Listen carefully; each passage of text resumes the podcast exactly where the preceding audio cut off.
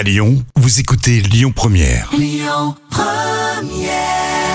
Les Brigitte pour Palladium sur Lyon Première. Est-ce que l'on passe en cuisine? Oui, alors allons-y. Les petits plats de Camille. Génial. Voici la quiche printanière aux deux saumons de Camille. Eh oui, Christophe, on va d'abord battre les 4 œufs entiers, y ajouter la crème fraîche et bien mélanger. Oui. Vous allez venir émietter le saumon en boîte, puis couper le saumon fumé en petits morceaux. Vous étalez la pâte dans un moule, vous la recouvrez avec les morceaux de thon fumé, de saumon fumé, pardon. Je suis même plus sur bon poisson.